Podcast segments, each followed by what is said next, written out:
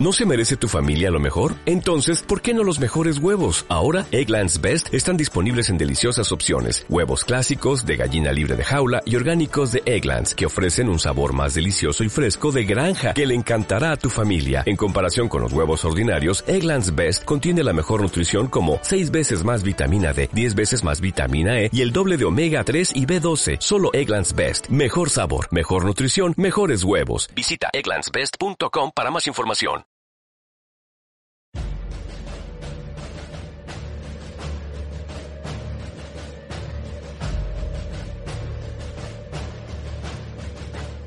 El Foro de la Historia.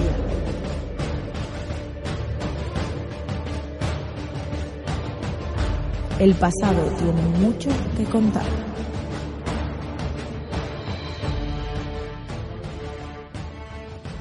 Bienvenidos a Foro de la Historia. Hoy estamos aquí un día más hablando acerca de un tema que nos apasiona y en este caso es, eh, bueno, la historia y los juegos de mesa.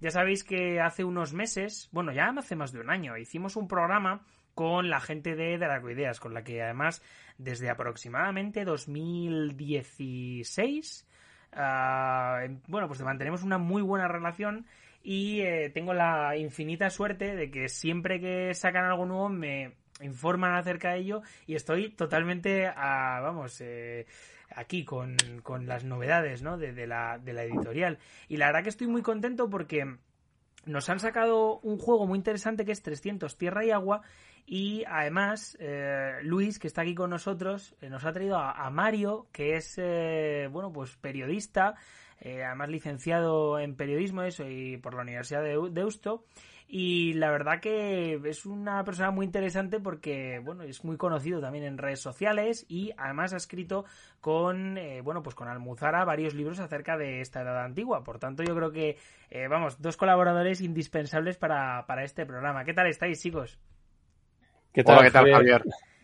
Pues yo muy contento, porque después de un año y pico, volver a hablar de juegos de mesa, eh, Luis, esto hay que hacerlo más. vamos, sí. nos hemos sí. tardado en ponernos de acuerdo, pero yo creo que ha sido, vamos, el, es el momento indicado para hacerlo.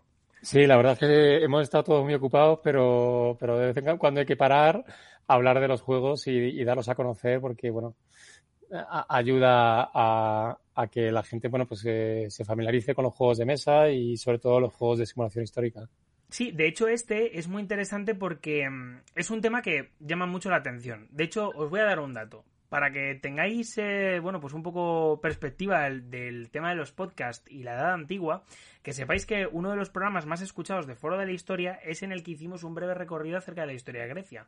O sea, es decir, que este 300 Tierra y Agua probablemente toca uno de los temas que más le gusta a la gente, ya no solo en este podcast, sino también por lo que he podido observar en todos los que hablan de historia. Por tanto, además creo que es una delicia tener a Mario, a Mario Agudo aquí, porque, bueno, pues nos va a explicar el contexto de, de este 300 eh, Tierra y Agua, que yo creo que, eh, bueno, pues eh, sin duda les va a molar un montón a los oyentes. Y bueno, por otra parte, también me gustaría preguntaros, antes de iniciar un poco con el contexto histórico del juego, un poco vuestra opinión acerca de los juegos de mesa y la difusión de la historia, porque es un tema que, por cierto, he tratado hace poquito y, oye, pues teneros aquí me permite tener la oportunidad a su vez de bueno pues de, de poder compartir con otra gente y de, quizá ver diferentes perspectivas sobre eh, los juegos de mesa y la divulgación histórica. ¿Qué os parece, chicos? ¿Qué tal? Empiece Mario, por ejemplo. Bueno, pues a mí el tema de la divulgación eh, me apasiona realmente porque fue la puerta a través de la cual yo accedí al mundo de la historia. Yo soy periodista, estoy más especializado en el ámbito de la comunicación pero soy un historiador vocacional. Eh, me he dedicado prácticamente toda mi vida a estudiar historia por mi cuenta y también eh, al mismo tiempo que hacía la carrera de periodismo, pues eh, cursé muchas asignaturas de la Facultad de Historia, por, porque yo hice el plan que, que, te permitía acogerte asignaturas de libre configuración y ahí, pues, en la Complutense, pues fui, fui estudiando muchos temas de historia. Y siempre veía que había una especie de salto entre lo que se cocía en el mundo académico y lo que se comentaba o hablaba en la sociedad. Y pensaba que tender puentes era fundamental. El conocimiento, al fin y al cabo, se va a generar siempre en el mundo académico, eso es indudable, ¿no? pero cuantas más ventanas se abran a la sociedad, mucho mejor, ya sea a través de la literatura, del cine o incluso de los juegos. ¿no? Lo importante es que el consumidor final tenga criterio suficiente como para saber que está ante algo que es ficción, al fin y al cabo, porque tanto una película como un libro como un juego tienen que optar por un relato determinado y todos sabemos que la historia no es un relato estanco, no es un relato que, que, se define y no se altera, se va, se va construyendo a medida que se van aportando más datos, más información, tanto material como de fuentes. Entonces, eh, si somos conscientes de que lo que estamos haciendo es divertirnos y no estudiando, que para eso están los ensayos, a mí me parece una oportunidad tremenda. Y desde el punto de vista de los juegos de mesa de, inspiración histórica, hay que decir que, que, buena parte de las personas interesadas en este tipo de juegos son interesados en historia, son aficionados a la historia y, y algunos aficionados de gran nivel. Yo me he encontrado con gente que sabe mucho, que le gusta documentar las partidas, que le gusta informarse y en ese sentido, pues eh, todo esfuerzo que, que, vaya en beneficio de la puesta en valor de la historia es bien recibido. Pues sí, la verdad es que totalmente de acuerdo. Al final, eh, bueno, pues muchos de, muchas de las personas que se dedican a la divulgación eh, tienen una pasión por la historia que hace que, bueno, pues que, que, se pueda, bueno, que sean los indicados, ¿no? Para, para poder enseñar al resto de manera una manera sencilla y sobre todo dotar al resto de criterios a través de, bueno, pues de la información y de, desde luego, una, una buena divulgación de criterio para, bueno, pues de conocer la historia lo, lo, lo más posible. Yo creo que esa es la, el, el kit, ¿no? De la, de la divulgación. Y bueno, Luis. La cuestión, eh, la cuestión es despertar el interés para, para, que luego la gente profundice, ¿no? Pues, por ejemplo, si, si, a través de 300 tierra, tierra y agua hay gente que se compra el libro de Herman Berston sobre griegos y persas, pues estupendo, ¿no? Porque hemos conseguido que se acerquen al ámbito académico y que puedan llegar a digerir una obra eh, sólida como esta, que ya es un clásico, pero que sigue siendo muy vigente, ¿no? Entonces, cuanto más se fomente el consumo de consumo en el sentido no de consumismo, sino el consumo más cultural de conocimiento, pues mucho mejor.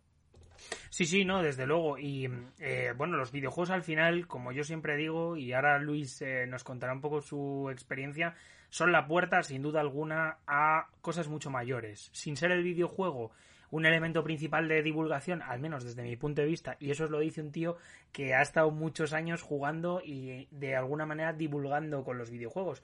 Pero eh, sin ser, digamos, el artefacto principal de divulgación, creo que sí que es un artefacto muy útil y desde luego hay una vía que, que cuanto menos nos abre 40.000 millones de ventanas. Sí, la, la, verdad es que yo, bueno, estoy de acuerdo con, con, todo lo que estás diciendo, porque, bueno, yo soy un ejemplo de, de una persona que, que, tenía muy poquito conocimiento y sigo teniendo muy poquito, poquito conocimiento de la historia, pero gracias a, a, la pasión por los juegos de mesa, incluso novela histórica, otro tipo de, de ocio relacionado con, con, con, la historia, o los videojuegos también, pues eh, he ido conociendo determinadas partes de la historia que, que, han despertado en mí la pasión pues por conocer más y por leer y por documentarme, ¿no? Eh, de hecho, así creé la editorial de juegos de mesa Dracoideas, que en el 2014 pues se creó con, con ONUS Roma contra Cartago. Básicamente eh, tuve que profundizar en, en, el primer juego que sacamos y, y, a partir de ahí pues fue un juego detrás de otro, uno de la Segunda Guerra Mundial, luego sacamos otro de, de, de, de, las guerras napoleónicas en la península ibérica, etcétera, ¿no? Entonces, sobre todo los juegos que desarrollamos nosotros, en los que somos autores, pues claro, al final tienes que convertirte en, un, en un pequeño experto de esa parte de la historia, de esa batalla, de esa simulación, para tratar de desarrollar eh, y, y, sacar adelante un juego que a su vez tiene que ser divertido, pero por, por otra parte eh, puede llegar a cambiar la historia, lo que tú juegues, lo que tú interpretes, ¿no? Pero pero siempre dentro de un contexto y dentro de unas posibilidades eh, reales, ¿no? Entonces, eh, la verdad, eh, tanto desarrollar un juego como, como en muchos casos incluso lo traemos de fuera y lo, traducimos al castellano y lo damos a conocer, pues la verdad es que al final te tienes que meter en, en el juego y tienes que meterte en esa parte de la historia para poder explicarlo, para poder darlo a conocer y para poder despertar ese interés que nosotros mismos tenemos en esa parte de la historia para que la propia temática del juego pues te inclina a la gente a, a comprarlo al, margen de que también tiene que ser eh, divertido, ¿no? Como, como cualquier juego. Entonces, bueno, yo soy un caso más de los que, de los que conozco muchos, en los cuales eh, los videojuegos o los juegos de mesa son un gancho tremendo que además aprendes sin querer porque te vas metiendo en el papel, te, te metes en el papel de un general, de un soldado, de, de un centurión, de, de, de, cualquier tipo de personaje en la que puedes llegar a cambiar la historia o meterte en la historia y, y disfrutar de ella, ¿no? No, desde luego, y es que al final te pones en te pones en el vamos, en la piel de, de, esta gente y bueno, pues puedes aprender pues cómo vivían, qué es lo que hacían y en este caso con los juegos de mesa, pues desde la estrategia eso sí, pero puedes entender cómo fue, por ejemplo, eh, pues desde las guerras médicas hasta, por ejemplo, en vuestro caso, la, la Segunda Guerra Mundial con ese 2GM Tactics. ¿No? Y bueno, es verdad sí. que además vuestros libros tienen una, o sea, vuestros juegos tienen una ventaja y es que mmm, he dicho libros de primeras porque estaba pensando en los manuales. Y, y, lo, y, es que son muy buenos manuales, joder, y además es que, y sí, parecen libros, o sea, quiero decir, son manuales que vienen todos claro. bien detallados, que es como debe de ser. Está claro. los libros, eh, los wargames o los juegos de simulación histórica en general, eh, es importante que los puedas disfrutar, que los tengas que disfrutar desde el minuto uno. Primero porque son densos, son largos, pero tienen que ser a menos. O sea, al final tienes que disfrutar el juego desde el momento en que empiezas a leer la primera palabra de, del manual y te tienes que meter en, el, en, lo que es eh, la mecánica de juego y, el sistema de juego. Entonces es muy importante que, que ya lo disfrutes en ese momento. Además, eh, hay que tener en cuenta la dificultad que tiene hacer un juego de simulación histórica, porque el mismo juego, la misma una mecánica parecida, eh, pero ambientado en fantasía, pues cambia mucho, porque no te tienes que guiar por nada. Tu imaginación es infinita y puedes hacer lo que te dé la gana. Pero un juego de simulación histórica tienes que, primero tienes que informarte, tienes que documentarte, tienes que tratar de no, eh, de no poner ninguna barbaridad, ¿no? Y, y encima que, que, sea igual de divertido que, que ese otro juego que, que, puede ser de fantasía y que no tienes que seguir fielmente y que no, y que no tienes que, que, seguir fielmente pues lo que, lo que, lo que ocurrió o, que lo, o lo que pudo ocurrir, ¿no? Desde luego. Hay que decir que, que sí, que desde luego es que el hecho de, también documentarse y, y, bueno, y que todo lo que trae al final el, el, juego, porque es que, por ejemplo, ya metiéndonos un poco en este juego, tiene un manual que es que está muy bien y que desde luego te va explicando de manera súper minuciosa pues las, las diversas fases ¿no? Y un poco los despliegues y, fíjate que este manual tampoco es que sea demasiado largo. Este juego además a mí me llama mucho la atención y creo que a, a, los oyentes les va a gustar mucho y eso ya lo hablaremos un poquito más tarde porque ahora vamos a ir con el contexto histórico por la facilidad en todos los aspectos. Pero bueno, vamos a empezar antes de nada con el contexto histórico que nos va a alumbrar Mario con, bueno, pues con una serie de pinceladas acerca de este Tierra y Agua, porque, mm, de este 300 Tierra y Agua, porque creo que tiene mucha amiga, desde luego. Pues sí, bueno, eh, para empezar, si queréis, explico un poco el nombre del juego.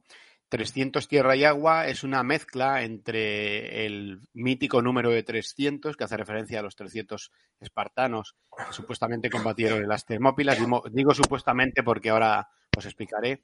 Y Tierra y Agua era el, juramento que tenían que hacer los pueblos sometidos al imperio persa, ¿no?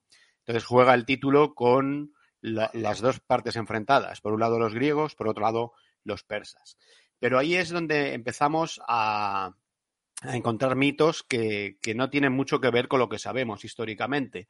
Para empezar, los griegos no formaban un mando único, porque había griegos eh, que eran culturalmente griegos, pero apoyaban a los persas, como por ejemplo los tebanos. Igualmente, eh, tam, tampoco podemos considerar que, como se, ha, como se ha pensado, que fue una victoria de los griegos. Ahora, si queréis, explicaré un poco en detalle, ¿no? Eh, nos tenemos que remontar al, prácticamente a finales del siglo VI. Sabéis que en, el, en, pleno siglo VI Ciro el Grande empieza a expandir el, imperio persa, llega hasta el, hasta el Mar Egeo y ahí entra en confrontación con los pueblos de, que, que, poblaban por aquel entonces el Mar Egeo. No solamente los griegos, también los tracios, los escitas por la zona del Mar Negro. En el año 513 a.C. se produce ya eh, un sometimiento de parte de Tracia. Tracia para que os hagáis una idea, eh, bueno, tú Javier lo sabes y tú eh, Luis también, pero a lo mejor algún oyente no lo sabe situar, Tracia corresponde más o menos con la actual Bulgaria. Y luego al año siguiente, en 512, somete Macedonia, que Macedonia es la cuna de Filipo II, de Alejandro Magno, un territorio que estaba un poco a caballo entre el mundo griego y el mundo no griego y que, bueno, pues eso tiene sus propias polémicas, ¿no? Entonces, digamos que hacia finales del siglo VI ya eh, los persas están a las puertas de, lo que era el mundo griego. Eh, otra cosa que hay que matizar es que el mundo griego, como tal, el mundo cultural griego, no corresponde lo que, con lo que hoy conocemos como Grecia.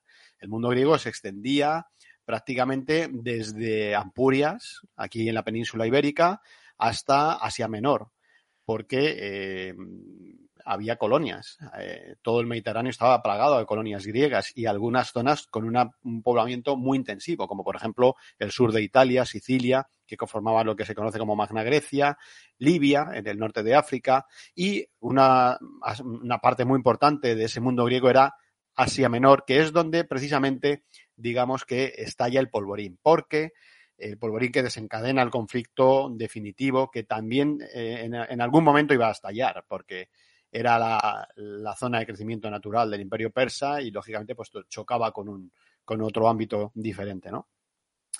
Em, ¿Qué ocurre? Pues ocurre que las eh, ciudades jonias de Asia Menor se sublevan. Una sublevación que es apoyada por Atenas y que llega incluso a eh, tomar y saquear Sardes, que era una ciudad importante eh, en Asia Menor. Esto ocurre en el año 498, pero hasta el año 492, es decir, seis años después, no se produce una expedición de castigo. Primero los persas se dedican a sofocar esa rebelión y luego se encarga Mardonio una expedición. Esa, primera expedición que, que, inaugura, digamos, la conflictividad abierta entre persas, sobre todo, y el mundo ateniense, espartano, digamos, sobre todo ateniense, eh, fue en el 492 a.C., es decir, dos años antes de la famosa batalla de Maratón. Eh, lo que pasa es que esa expedición fracasó porque eh, la flota persa naufragó y el ejército se tuvo que replegar. Es importante tener en cuenta aquí que esto se ve bastante bien en el juego, que los persas, por cierto, si me enrollo me cortáis, ¿Eh, Javier? para nada, para nada. Está estupendo. Además, es, desde luego es que sin, estos datos no se, no se conoce el contexto. Para nada. Esta es tu casa. Esta es la casa de todos. Desde los oyentes pues hasta los colaboradores. vamos, extiéndete todo lo que quieras. Es, es importante tener en cuenta que los persas eh, avanzaban por tierra y por mar en paralelo. De manera que el naufragio de la flota supuso automáticamente que, que el ejército persa se paró.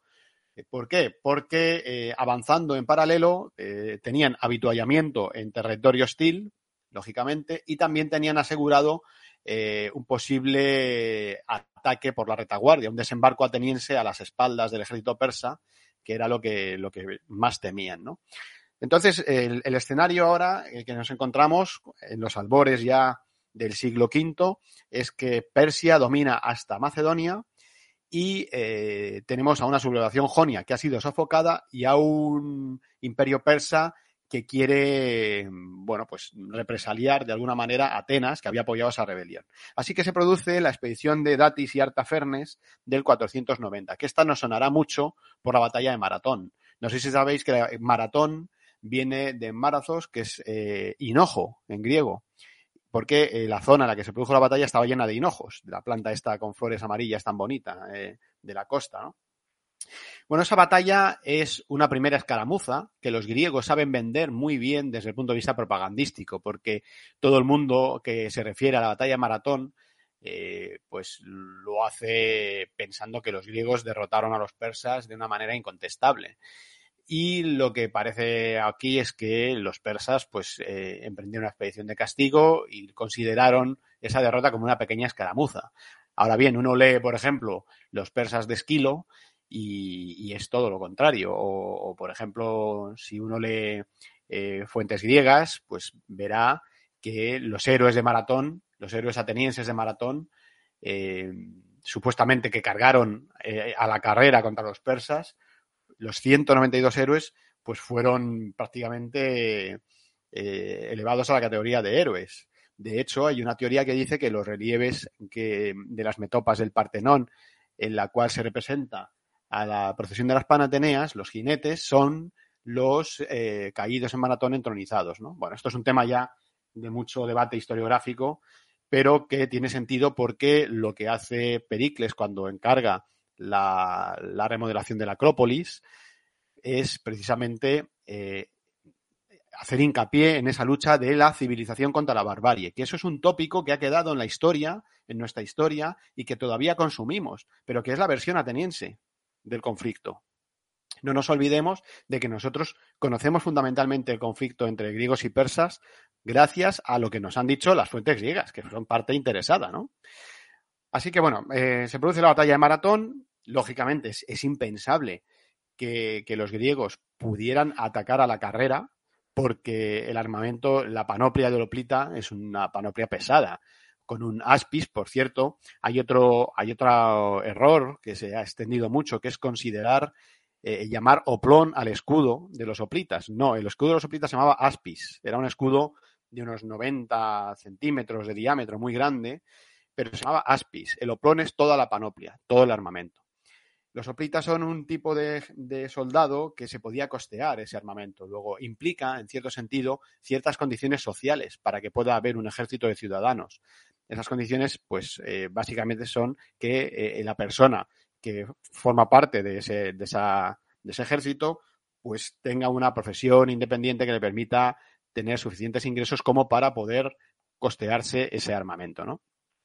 Entonces, si uno ve cómo iba vestido un oplita, lo podemos ver, por ejemplo, en los relieves de, que se conservan en el Tesoro de los Signios, por ejemplo, del Oráculo de Delfos, hay representaciones de oplitas, en cerámicas griegas hay también representaciones, pues se puede uno imaginar que a la carrera un kilómetro corriendo con esa armadura es absolutamente impensable.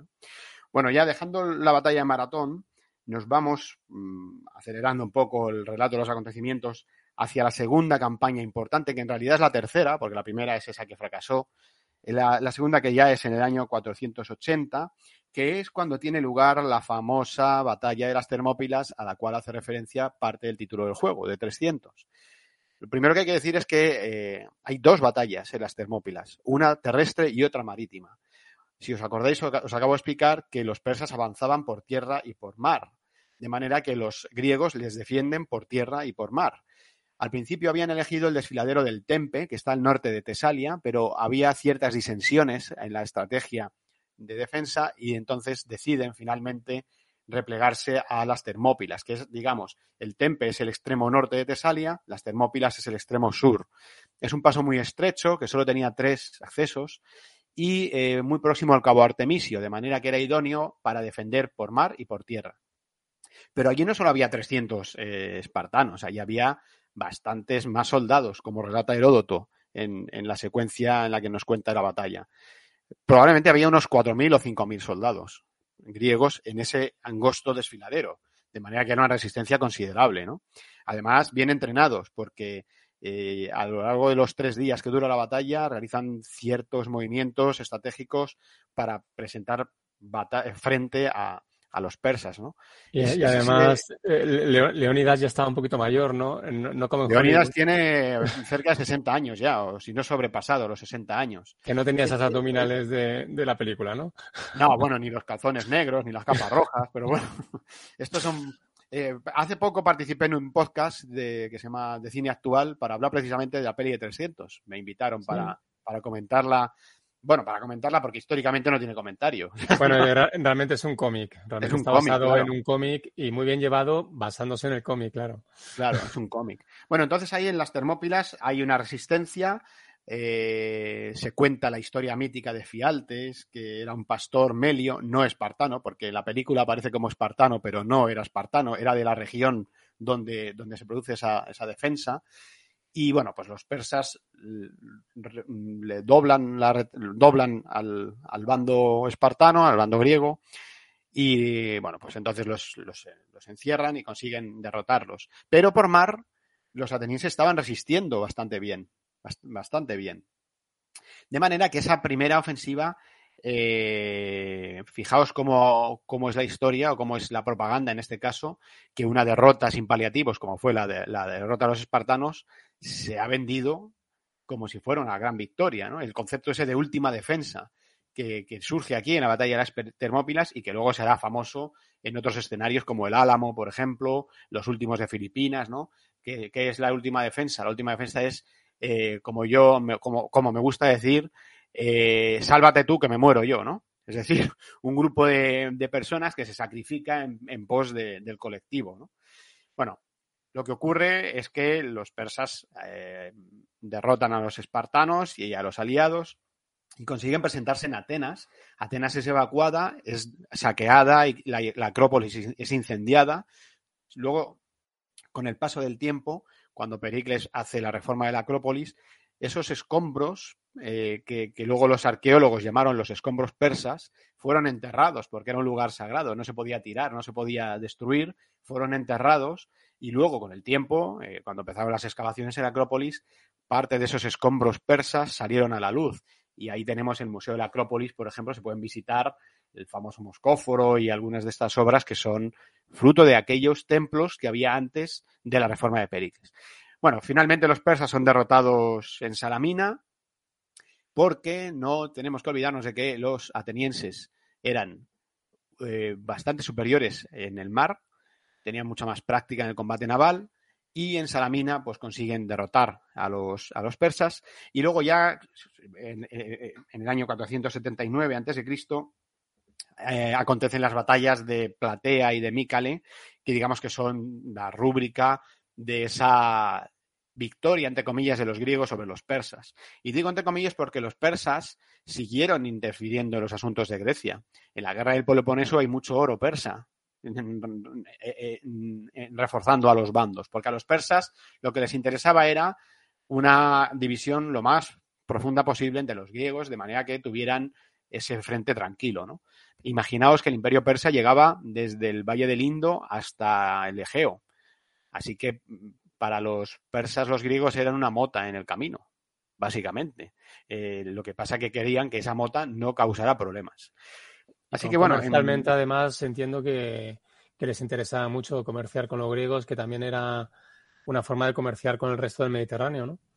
Bueno, ahí hay, y además que no solamente estamos hablando de un conflicto entre griegos y persas, pero no hay que olvidar que ahí hay egipcios, chipriotas, eh, fenicios, o sea, hay, hay otros pueblos que también tienen que ver en, en, en, este panorama. Y por el norte, pues los, los escitas, los tracios, etcétera, etcétera. Siracusa y Cartago bueno, también, ¿no? Intervienen ahí una, en algún momento. Eh, sí, claro, por el otro lado, eh, empieza a emerger, empiezan a emerger también Cartago, Roma, un poco más, más tarde, ¿no?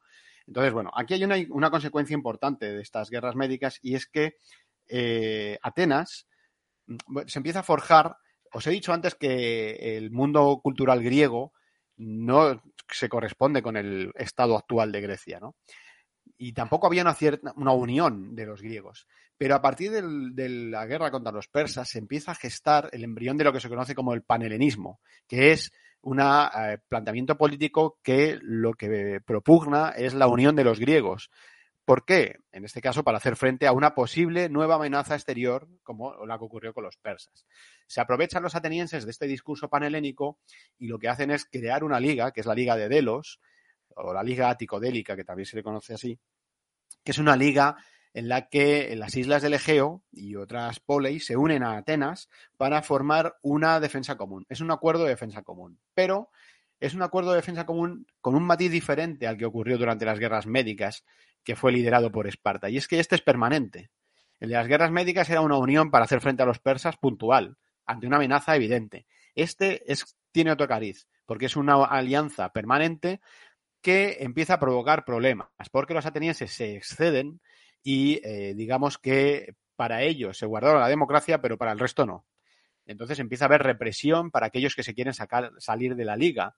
Atenas empieza a adquirir mucho poder y esos recelos son los que van a dar lugar a la guerra del Peloponeso, que como dice Tucídides en su preludio de la historia de la guerra del Peloponeso, surge por el miedo que se tenía en Atenas y Esparta a que fuera una de las dos la potencia hegemónica.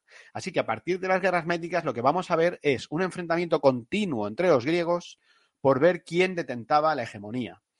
En un primer momento recae sobre Atenas, con la derrota del Peloponeso recae sobre Esparta, luego sobre Tebas, que se impone a Esparta en Leuctra y Mantinea, y finalmente eh, el que se lleva la tostada, y perdonadme el vulgarismo, es Filipo II de Macedonia, que desde el norte eh, se aprovecha de esa debilidad que ya habían ido adquiriendo poco a poco los griegos, se aprovecha del discurso panhelenístico o panhelénico que se había ido desarrollando para, como pretexto de la unión de todos los griegos y acaba dominando Grecia. Y bueno, con esto ya no os aburro más con la parte de introducción histórica. Para nada, o sea, quiero decir, la verdad que ha sido una exposición transversal que yo creo que a nuestros oyentes, ahora que hablaremos un poco más en profundidad del juego 300 Tierra y Agua, pues creo que les va, les va a encantar, ¿no? Sabiendo ya todos estos datos. Bueno, lo primero de todo me gustaría hablar un poco acerca de el, juego respecto a que es un juego para dos personas, lo cual, oye, la verdad que mm, es de los pocos juegos que tenéis que son para dos personas, porque generalmente suele ser para unos cuantos jugadores. Eh, sí, bueno, normalmente los juegos de enfrentamiento suelen ser de suelen ser de dos jugadores, eh, como en este caso. Eh, hay dos bandos, pues la alianza griega que, muchas veces mm, hay, griegos que, salían con los persas, como se puede producir en el juego, y por otro lado estaba el lado persa, ¿no? Entonces realmente empieza con, esa liga entre atenienses y espartanos, que luego se trata de expandir el bando griego, y por otro lado los persas también tratan de convencer, entre comillas, a, a otras polis griegas para unirse a los, a, su, a su facción, digamos, ¿no? O bien militarmente o bien mediante, mediante alianzas.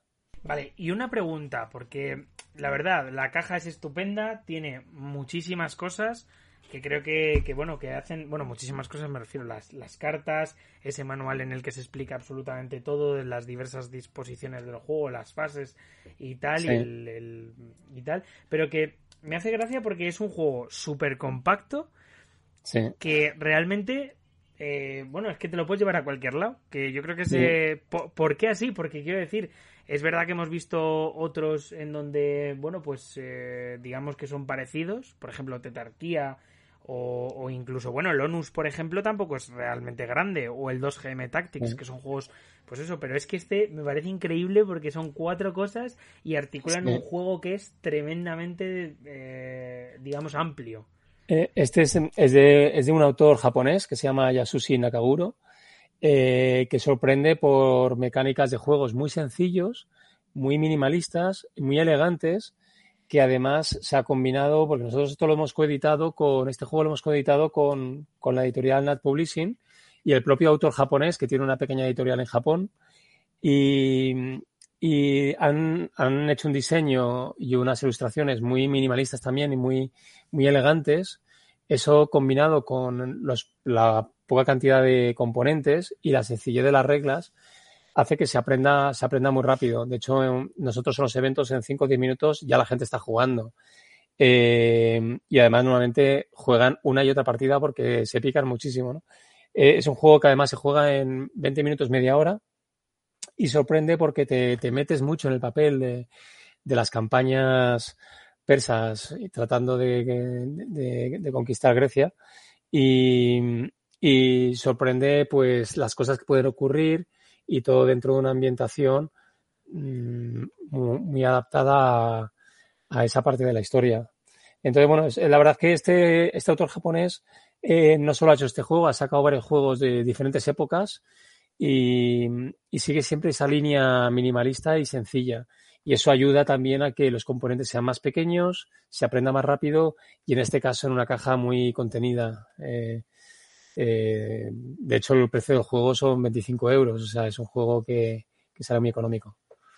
No, desde luego es bastante asequible en todos los aspectos lo cual yo creo que es un aliciente para que la gente lo compre. Y el hecho de que sea también sencillo, porque claro, uno se pone a planteárselo y dice, joder, pues en 45 minutos me puedo jugar una partida. Bueno, 45 minutos yo creo que siendo lento, porque... En 45 y de vuelta te haces. Claro, claro, por eso, por eso te digo, por eso te digo. Entonces, bueno, desde luego me parece que, es eh, muy interesante. La verdad, eh, te tengo que preguntar una cosa que, que, a diferencia de... Bueno, quiero preguntártelo porque la verdad que no lo sé, esto te, lo tengo que admitir. Eh, vosotros tenéis una cosa que a mí me gusta mucho y es que mm, hacéis juegos hasta para gente como yo.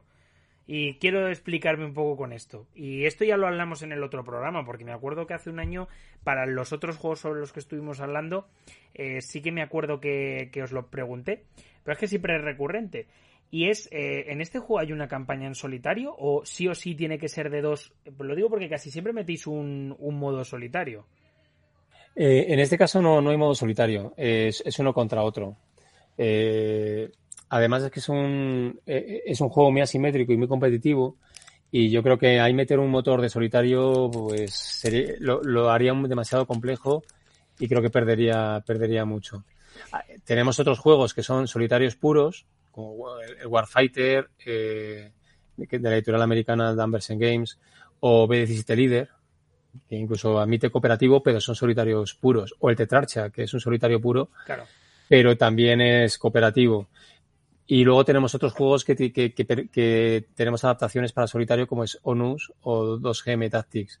Pero son adaptaciones. O sea, eh, yo distingo mucho entre adaptación de solitario y los que son solitarios puros que, se disfrutan, se disfrutan exactamente igual, entre comillas, jugarlo en solitario que con gente, salvo por la diferencia de, de la diversión de poder jugar con gente, ¿no? Que siempre es como jugar a los videojuegos, ¿no? También, pues, eh, jugar tú con, el ordenador o jugar tú en red con, con, otros amigos en diferentes puntos, pues e, es, muy diferente la experiencia, ¿no?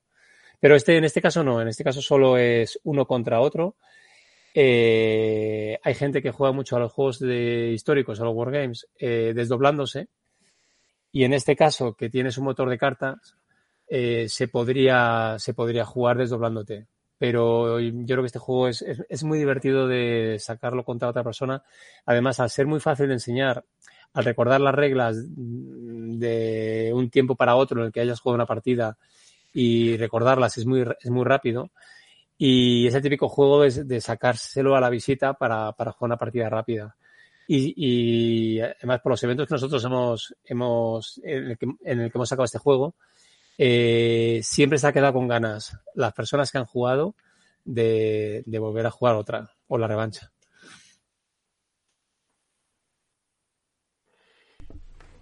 Yo al modo esquizo, ¿Mm? al modo esquizo suelo jugar bastante. El modo esquizo es uno contra uno mismo. Incluso en juegos que aparentemente son de un solo jugador, de, varios jugadores. Por ejemplo, yo he llegado a jugar al Successors eh, yo solo, contra mí mismo, que ya ese es el colmo de la esquizofrenia. Tú, Luis, que conoces el juego, te hace... Es un juego muy bonito, además. Ese es un juego muy bonito. Mínimo de dos, tres. Te juega bien a partir de tres. O sea, que imaginaos el grado de locura que puede uno alcanzar Con uno es, solo. es complicado, entonces, ¿no? La verdad que. Mi mujer yo... siempre bromea conmigo y me pregunta que quién ha ganado la partida.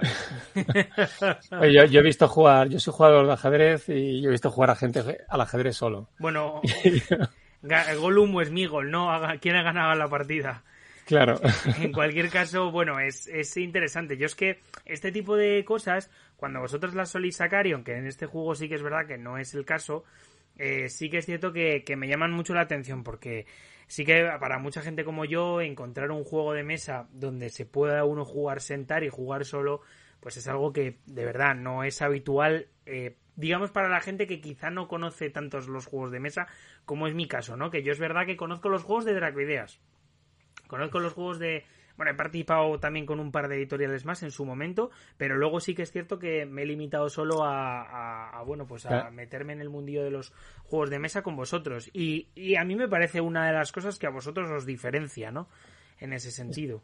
Es que es complicado en un mundo en el que hay tanto ocio, en el que se busca la inmediatez en todo, en que todo lo queremos ya y ahora mismo y, y, bonito y gratis, pues en el que pulsas un botón y ves un canal de televisión o una película, una serie en Netflix o, o pulsas un botón y tienes un videojuego arrancado, te pones un tutorial que te va enseñando cómo se juega. Entonces, eh, competir con todo eso es muy, es muy complicado. Entonces, un juego de mesa requiere primero leerte un manual, que hay gente que a partir de dos páginas ya es incapaz de, le da pereza meterse a leer, ponerse a leer. que la gente cada vez lee menos, se más por la imagen y por los impactos rápidos. Y esto se nota mucho. Lo vemos mucho en... Sí. Yo yo tengo un hijo de 12 años eh, al que yo intentaba arrastrar al, lado oscuro de los juegos de mesa, de los wargames, pero me cuesta mucho porque, claro, él está acostumbrado a, la estimulación de los videojuegos. Y, claro, es muy difícil competir contra eso, contra un niño que ya eh, se ha, mm, digamos que, se ha sociabilizado en un entorno audiovisual. Entonces, llevarle al terreno del, del juego de mesa es muy difícil. Y yo lo he conseguido con juegos muy sencillitos, rápidos. Por ejemplo, con el Tetrarquía. Por ejemplo, con viejos juegos de NAC como el Objetivo Moscú, que era muy sencillo, muy, muy sencillo. Eh, que para iniciar a un niño pues es rápido, porque como dice Luis, ponerte a leer 60 páginas de instrucciones, pues solamente lo podemos hacer los que nos gustan muchísimo. Eh, pero claro, tú mm, para conseguir un jugador eh, ocasional, pues si le dices que se tiene que leer 60 páginas, pues ya lo has matado, lógicamente. Así que este tipo de formatos, como el de 300, como el de tetrarquía, a mí me parecen muy interesantes porque, porque permiten precisamente eso, traer o, arrastrar a gente. Pasa un poco como con la divulgación, ¿no? Es como una ventana, una puerta de entrada, porque hay gente que a lo mejor jugando enganchar y puede ir pidiendo algo más. Más me refiero eh, no más divertido porque son súper divertidos. El Tetarquía, por ejemplo, es, es vicio, mm, iba a decir, es puro vicio. Eh, mm, con más sustancia, porque en el fondo Tetarquía y 300 son eh, más abstracciones, no entran tanto al detalle y por eso, por eso quizás son también más rápidos de jugar, más, más a menos. Y en cambio ya, pues a partir de este tipo de juegos, que yo creo que tienen mucha más masa, mucho más target, digamos, al que pueden alcanzar, pues se podrían llegar a, jugar otros, ¿no? Por ejemplo, Draco también tiene un juego que a mí me encanta, que es el España 20, que es como yo les conocí a ellos, a Draco Ideas y a Luis. Eh, el España 20 es muy, muy, muy divertido. Lo que pasa que, claro, ya es un juego un poquito más complejo, más de detalle, eh, diferente, ¿no? Eh, entonces, yo creo que como puerta de entrada, para gente que pueda interesarse en los wargames, son ideales. No sé si tú, Luis, compartes esta. Sí, totalmente. Además, eh, depende del momento. A mí hay veces que me apetece jugar un Tetrarquía o un, o un 300 Tierra y Agua. A veces mucho más porque es mucho más rápido. Entonces no tengo que pensar en cuanto a meterme en la partida porque la mecánica es muy fácil de recordar. Y otras veces me apetece pasar una tarde en un juego con mucha profundidad histórica, como, como los que has comentado, o Warfighter para la Segunda Guerra Mundial, o, o bueno, cualquiera de estos en los que ya quieres meterte más en la simulación. En la simulación. Claro, este tipo de juegos que comentas y que comento yo, a lo mejor tardas en montar el juego lo mismo que tardas en jugar el 300. Sí. Es que es un matiz, porque por ejemplo, el Successors tardas media hora mínimo en montar todo el juego, preparar las cartas, los, disponer las fichas, o sea, ya hay una preparación previa que te lleva lo que dura una partida de tetrarquía o de 300. Pero que normalmente lo disfrutas también en ese montaje el tetrarquía yo lo he llegado a jugar en el AVE, en la mesita del AVE. Ese tamaño, exacto. sí, sí. No, no, y desde luego, insisto, al final yo, por ejemplo, también, y vamos, comparto esa, esa visión que tienes, por ejemplo, tú de tu hijo, que yo soy también como tu hijo, o sea, quiero decir, y Luis lo sabe, yo me he criado con el Europa Universalis, con el Hearts of Iron, que son juegos que al final son mucho más rápidos y lógicamente más visuales, y las partidas tampoco duran horas y horas, lo cual, bueno, pues sí que es verdad que muchas veces agradece. Y, hombre, pues por eso a mí me gustaba, me gustaba mucho. Siempre pongo un ejemplo que también, que es verdad que no es de Draco Ideas, pero que me gustó mucho, que era el Ludic Gladiatori, que, que era un juego muy sencillo, que se jugaba en nada, además también era súper pequeñito como este, que yo creo que eso es una virtud increíble para llevártelo por ahí. Y, y que es que se aprendía a jugar en nada, en 20 minutos. Y era, era genial. Yo creo que hay un problema hay un problema de generacional, yo creo, porque nos va a costar atraer al mundo de los juegos de mesa a estas generaciones más audiovisuales. Eh, yo me acuerdo, no sé si recordáis vosotros, tú a lo mejor Javier eres más joven, pero ¿te acuerdas tú Luis del Battle Master? Sí, sí, sí. Un juego de, miniaturas que era pues tipo El Señor de los Anillos, pero, pero era considerable.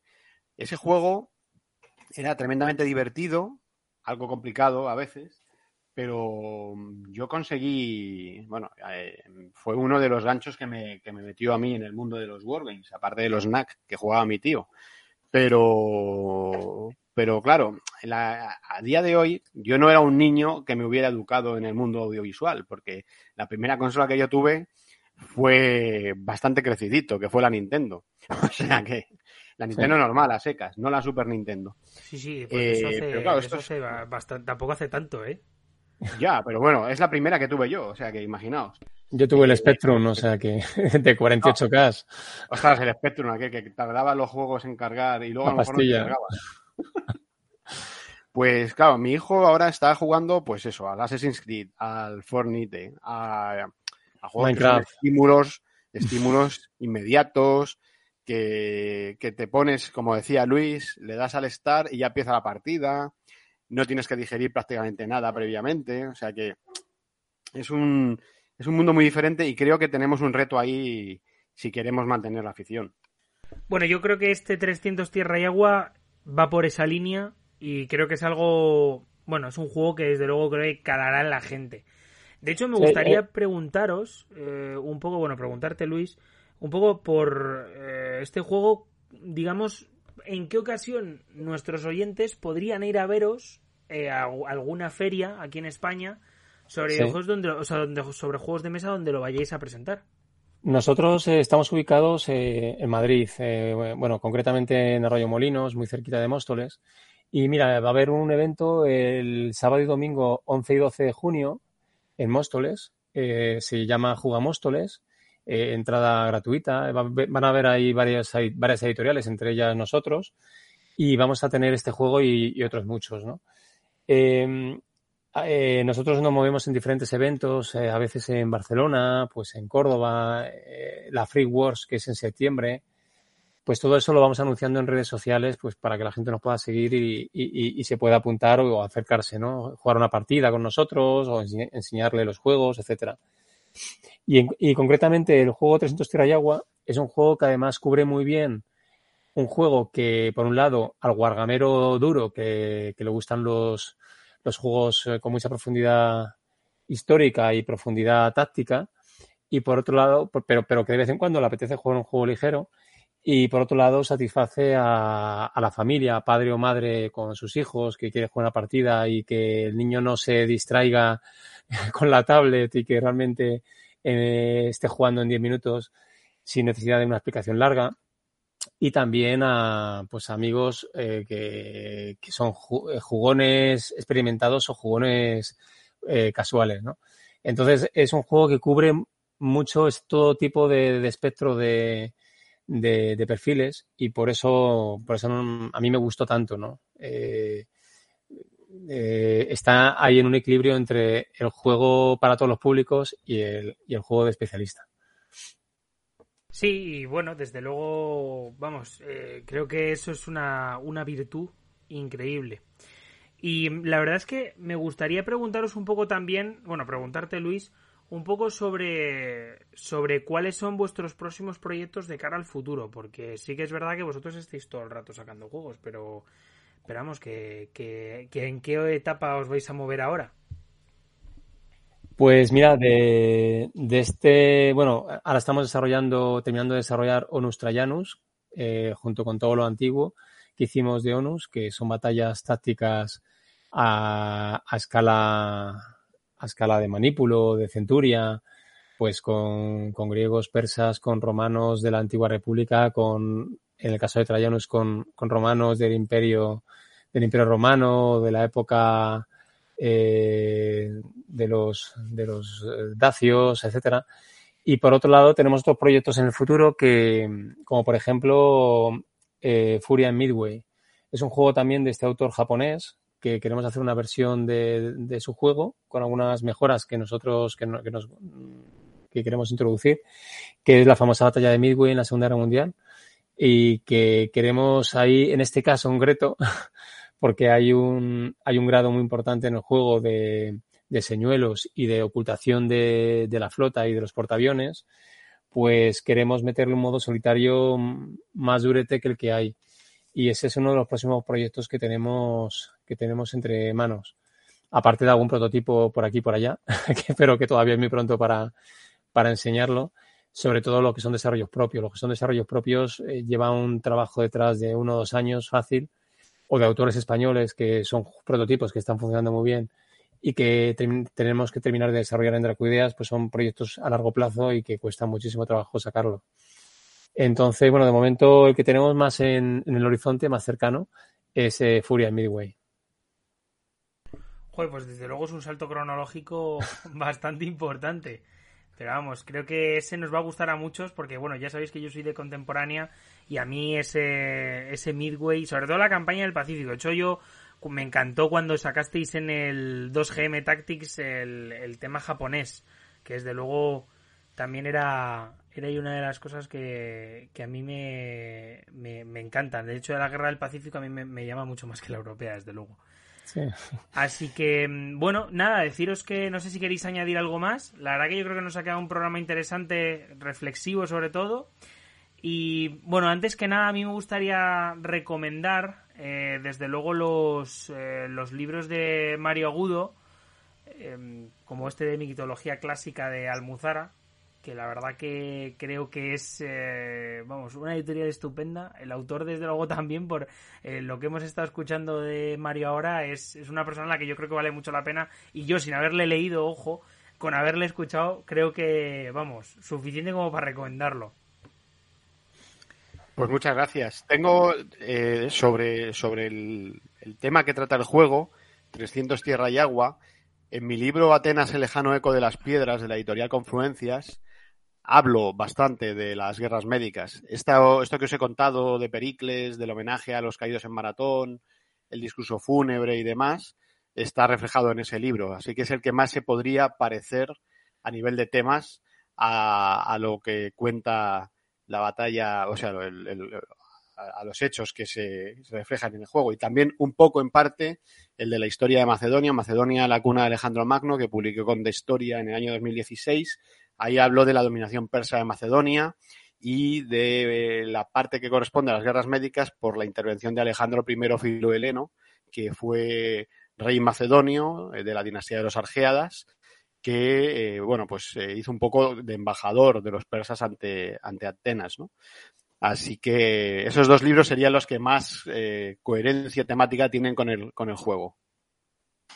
Pues la verdad es que me gustaría también, Mario, invitarte algún otro día aquí al programa porque desde luego este tema de Grecia es un tema que a mí me gustaría que se tratara un poquito más. Eh, la verdad que la historia antigua es una cosa que es algo que yo tengo, vamos, sé que les encanta a mis, eh, mis oyentes, bueno, a nuestros oyentes, y desde luego, pues, eh, vamos, te dejo ahí la idea.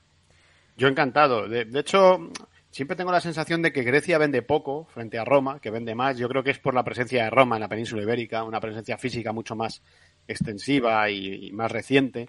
Pero Grecia tiene muchas cosas interesantes que contar, no solamente desde el punto de vista de los mitos, sino también de su propia historia y de la influencia de su historia en nuestro, en nuestro modo de vida. ¿no? Así que cuando quieras, encantado de estar aquí. Además es la, la verdadera cuna ¿no? de, de la cultura occidental y, pues claro, y los romanos eran unos bárbaros. y además las explica muy bien, Mario, porque cuando, uh, cuando has dejado muy claro que Grecia, o sea, los griegos no estaban solo en Grecia, es que estaban en todo el Mediterráneo, salpicando todas las costas, ¿no? Claro, ahora, por ejemplo, aquí tenemos ruinas griegas en Ampurias, eh, en Cataluña, ¿no? Y, y, están extendidas. Tenemos eh, la Magna Grecia, que tiene templos monumentales, lo que pasa es que tendemos a pensar o a identificar Grecia con la Grecia moderna, pero Grecia era bastante más que eso y el impacto de Grecia en el mundo actual es importantísimo. Fijaos, en Grecia nace el teatro, en Grecia nace la reflexión filosófica, en Grecia nace la disciplina histórica, o al menos tenemos los primeros documentos, eh, las primeras crónicas históricas de Heródoto, de Tucídides. Eh, sí. También el, el, dentro del teatro, pues tenemos a, a, a, a Esquilo, a Sófocles, eh, a Eurípides. Así que el, el, desarrollo del pensamiento científico también tiene, tiene bastante deuda con el mundo griego. Ojo que el mundo griego a su vez también se ve influenciado por el mundo mesopotámico, por el mundo egipcio. Al fin y al cabo yo tenía un profesor de historia en la carrera que nos decía que el Mediterráneo es una charca donde todo el mundo ha meado. Eh, de manera así un poco vulgar, pero resume muy bien toda esa batería de influencias que, podemos rastrear. Supongo que los fenicios, ¿no? También tendrían. Eh, sí, bueno, en el, mundo griego, en el mundo griego hay mucha influencia egipcia. Eh, si os ah. fijáis, por ejemplo, las esculturas, los famosos eh, couros, con ese hieratismo, esa mirada rígida, se parece mucho al egipcio, a los egipcios, a la escultura egipcia. Incluso en el mito griego se puede rastrear mucha relación con Egipto. Por ejemplo, Menelao, tras la vuelta de Troya, va a Egipto. Eh, Dédalo también estuvo en Egipto.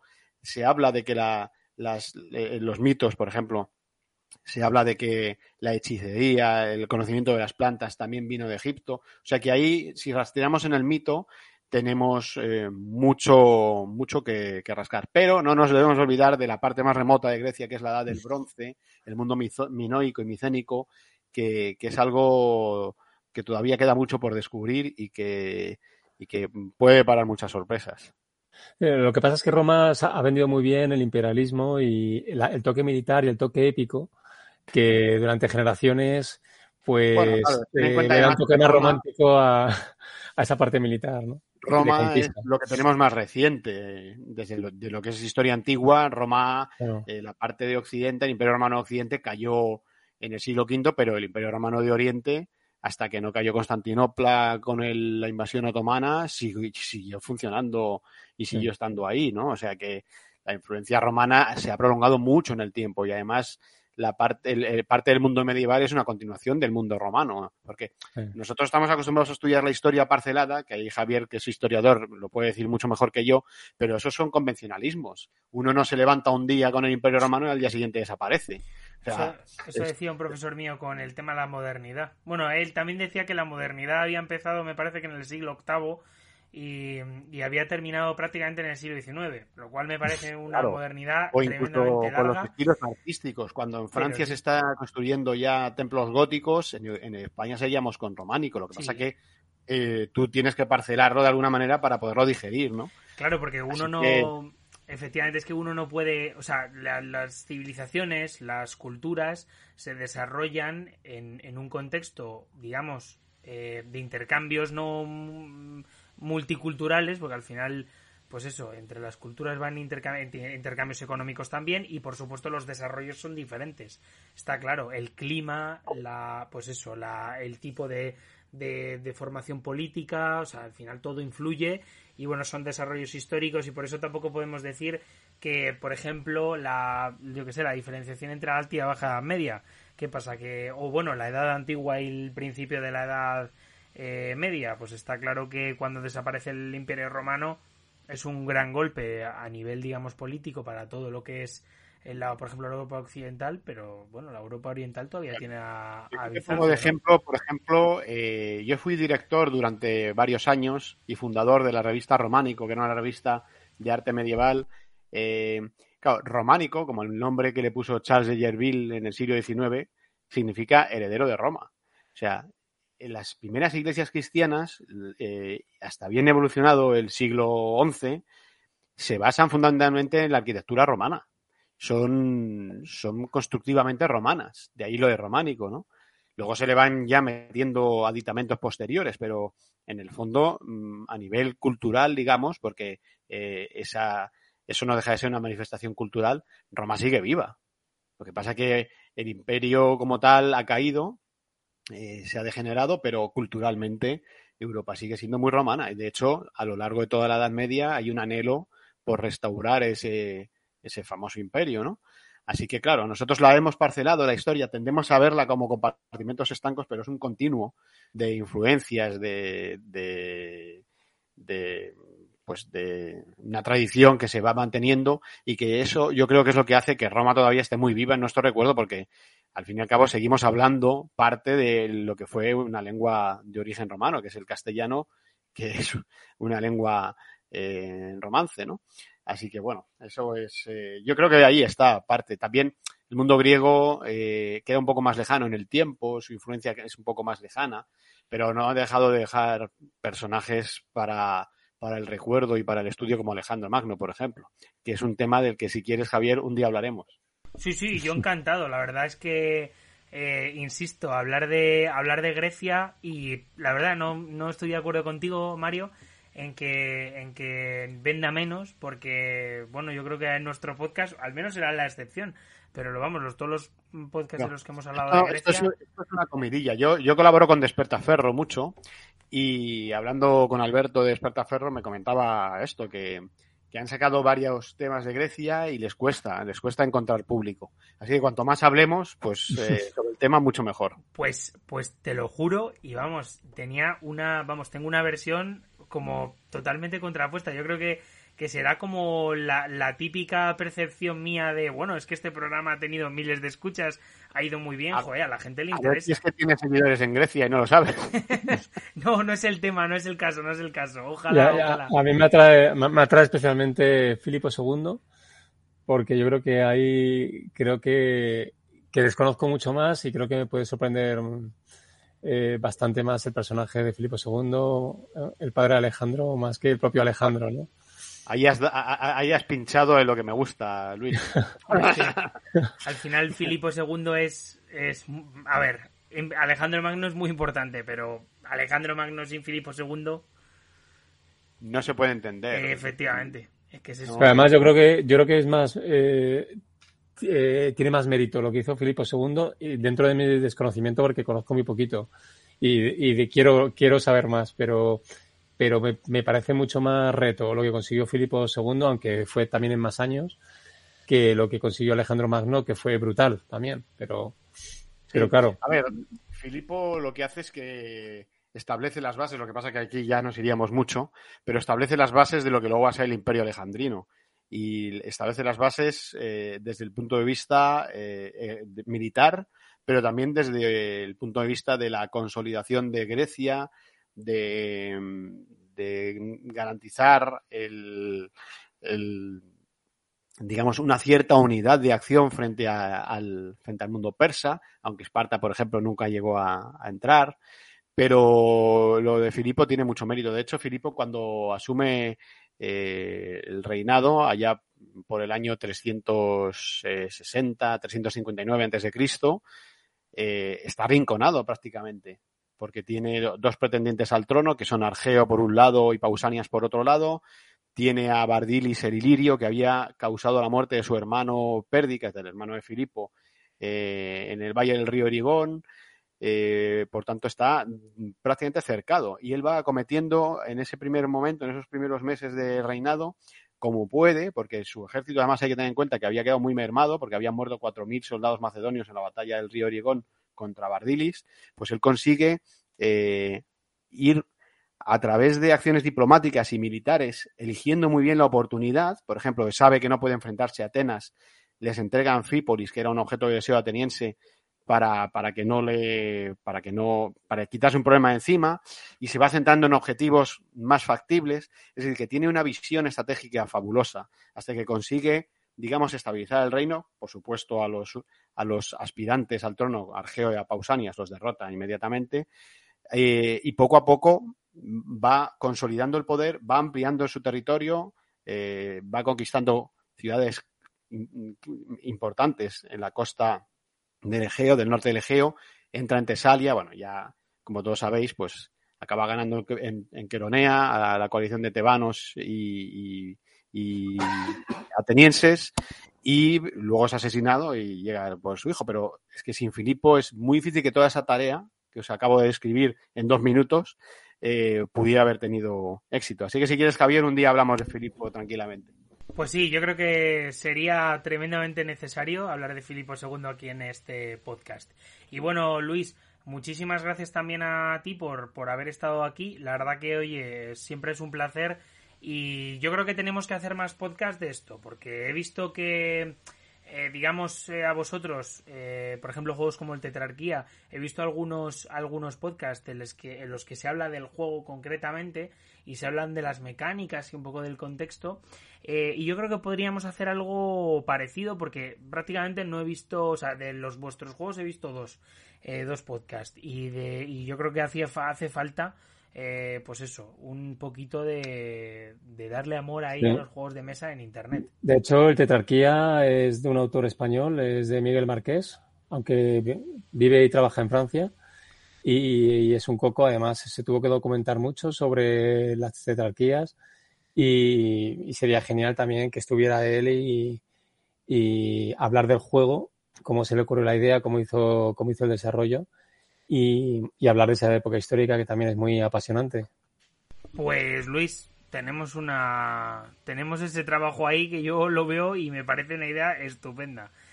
Así que nada, bueno, despedirnos, dar las gracias a todos por haber estado escuchándonos hasta aquí.